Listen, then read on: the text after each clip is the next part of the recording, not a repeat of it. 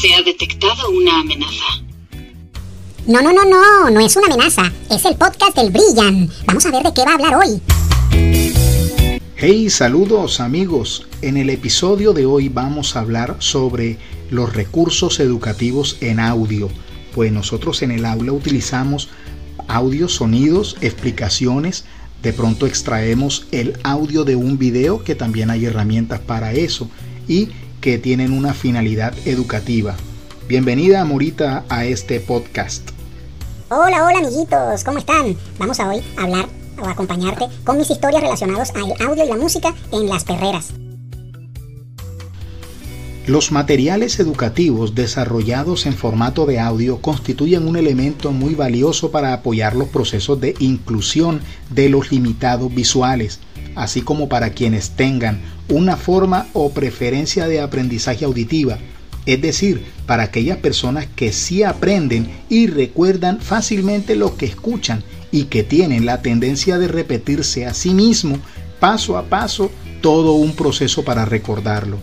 En el caso de los invidentes, existen conversores de texto en audio que constituyen una gran ayuda a la hora de acceder a un material determinado.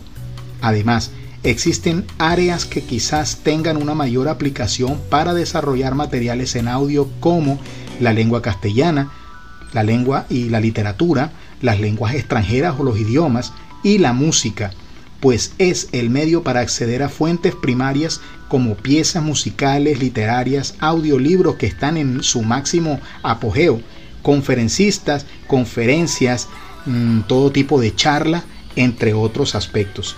Y cuéntanos, Morita, en la perrera también utilizarán audio, me imagino.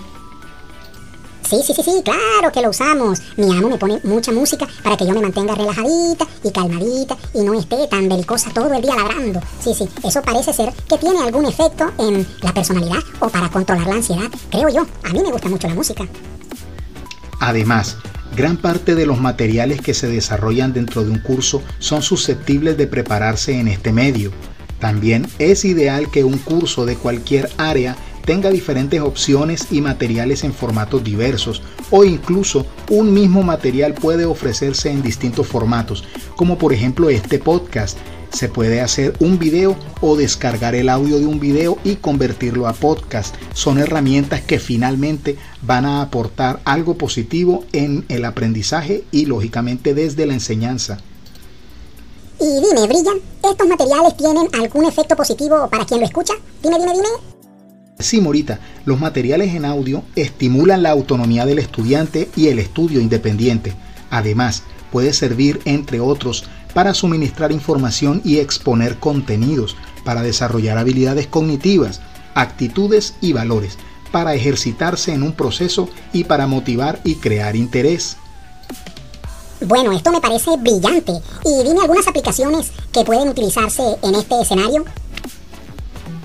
Algunas de las aplicaciones en el desarrollo de un curso educativo con audio son, primero se registra el audio en materiales, luego se crean programas completos alrededor de una temática como eh, por episodios, como este tipo de materiales.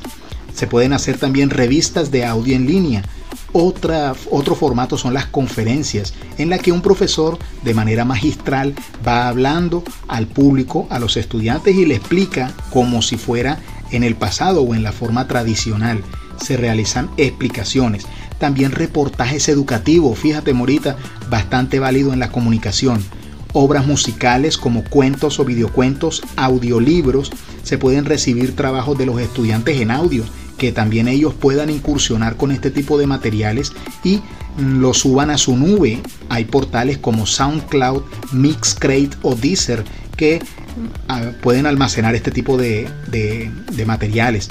También mensajes de bienvenida donde el profesor se presente a sus estudiantes y los invite a un determinado curso. También mensajes de alerta para recordarle a los estudiantes las actividades o las tareas que tienen pendientes. También puede apoyar la presentación, eh, las presentaciones de PowerPoint y los gráficos. Y se ofrece un audio a la carta. También puede ser que el podcast sea o el audio sea de una temática específica a solicitud del profesor y que los estudiantes lo puedan hacer. ¿Qué te parecen esas opciones? Genial, genial, esto me parece genial. Vemos entonces que estos recursos tienen una gran cantidad de ventajas que le ofrecen a todos los estudiantes. Incluso para quienes son muy amigos de los números, también sirven estos materiales porque puedes explicarte los procesos y a veces uno entiende oyendo y haciendo. Me parece genial. Bien, Morita. Para trabajar los materiales de audio se cuentan con una serie de conocimientos que vienen de la radio, a través de la cual puede aprenderse a manejar los recursos narrativos que permiten hacer materiales de audio más ricos y creativos.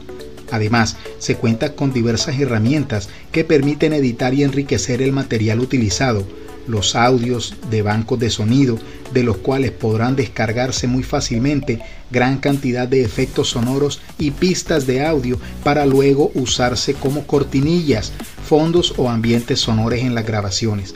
Todos estos materiales tenemos una gran cantidad de repositorios en la nube y que nos permiten a nosotros obtener acceso a ellos rápidamente a través de el registro y, el uso de una cuenta de correo electrónico. Pues bien, hemos llegado al final de este podcast. Ojalá que estos materiales te sirvan para generar tus propios materiales educativos. Gracias a Morita por habernos acompañado hoy y nos vemos en un próximo episodio. A todos, gracias. Gracias amiguitos. Nos veremos entonces en el próximo episodio. ¡Wow, wow, wow!